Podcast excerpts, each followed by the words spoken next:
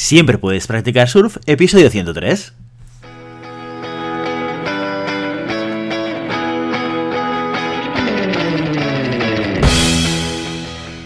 Bienvenido y bienvenida a Siempre puedes practicar surf, el podcast diario sobre recursos humanos. Este podcast está pensado para profesionales de recursos humanos, gerentes o jefes de equipo y podrás encontrar técnicas, consejos, ideas, conceptos y noticias sobre la gestión de personas. Eso sí, con enfoque práctico y aplicable. Hoy episodio 103 del martes 19 de octubre del 2021, programa que vamos a dedicar a las noticias de la semana. Pero antes dejadme que os recuerde que podéis encontrar más contenido en nuestro blog e información sobre nuestros servicios en nuestra web, globalhumancon.com.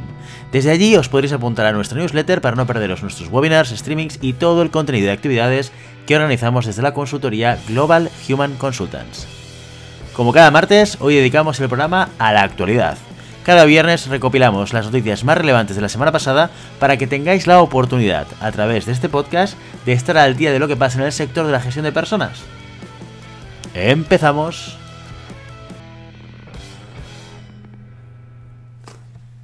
La jornada laboral de cuatro días está trayendo cola. Si la semana pasada os contamos el caso de Desigual, esta semana le toca el turno a Telefónica, con este titular que podemos leer en el diario Expansión. Solo 156 empleados de Telefónica eligen la jornada de cuatro días.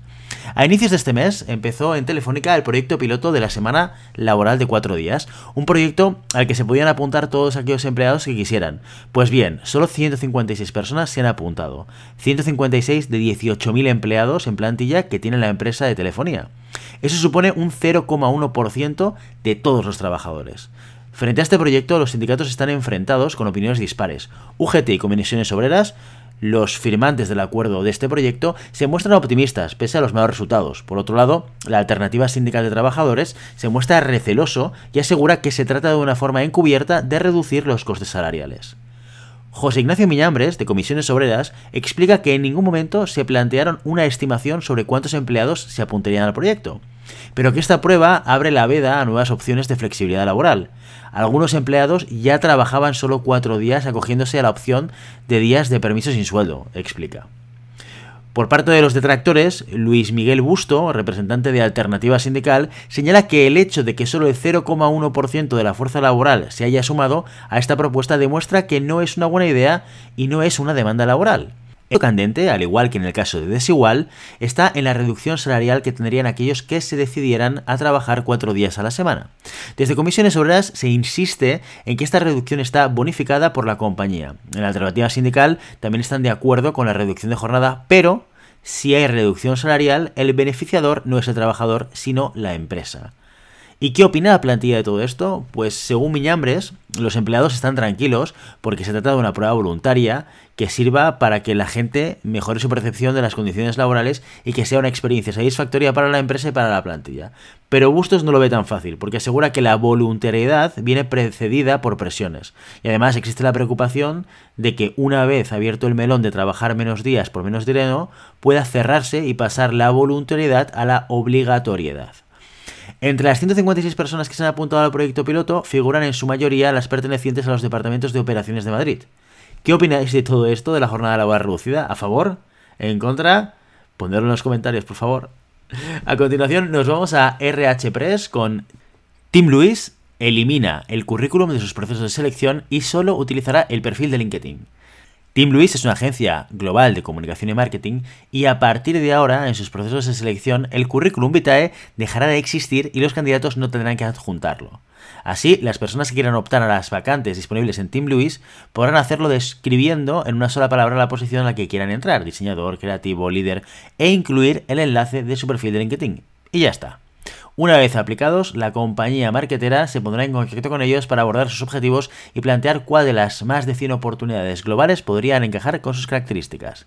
Hilary Wirronen, responsable del equipo de operaciones de Tim Lewis, declara en un mundo principalmente digital que da prioridad al vídeo y que no está atado a procesos convencionales, tenemos que reconocer que la combinación única de talento y aspiración que buscamos puede proceder, y de hecho procede muchas veces, de cualquier lugar y de todas partes. Y añade, buscamos pasión, curiosidad, deseo de superar los límites y de ir en contra del status quo. La pandemia mundial ha hecho que muchas personas se replanteen qué pueden cambiar en su vida, y Tim Luis ha hecho lo propio y se ha replanteado sus metodologías, ha ampliado programas de apoyo a causas comunitarias, a la diversidad y a la inclusión, así como a los entornos de trabajo flexibles para sus empleados. Es por ese motivo que la organización decidió eliminar los currículums de sus procesos de selección porque entienden que estos pueden ser una barrera para generar nuevas oportunidades. Y ahora pivotamos hasta el Observatorio de Recursos Humanos con el siguiente titular. El Gobierno de La Rioja y el Ayuntamiento de Barcelona reconocidos en los sextos premios Innovación y Salud. El Gobierno de La Rioja y el Ayuntamiento de Barcelona han sido galardonados en la sexta edición de los premios Innovación y Salud en la categoría institucional, que convoca Mutuo Universal junto con la Seguridad Social. Estos premios distinguen a aquellas empresas que están fuertemente comprometidas con la promoción de la salud y no solo eso, sino que lo demuestran a través de programas y medidas que lleven a cabo una mejora en la calidad de vida y el bienestar de sus trabajadores. En la presente edición ha evaluado proyectos llevados a cabo en 2019 y en 2020, que incluyen iniciativas relacionadas con la protección y prevención de la expansión del coronavirus. Más en concreto, los principales ámbitos reconocidos son la prevención en los puestos de trabajo, la promoción de la salud y los hábitos saludables y el desarrollo de medidas y protocolos contra el COVID-19. Sobre estos aspectos, el jurado ha reconocido al gobierno de La Rioja su colaboración en el intercambio de información entre diferentes estamentos de la administración pública que ha permitido trabajar de forma coordinada con personal sanitario y técnico, creando nuevas estructuras de colaboración y coordinación en materia de prevención de riesgos laborales entre las administraciones.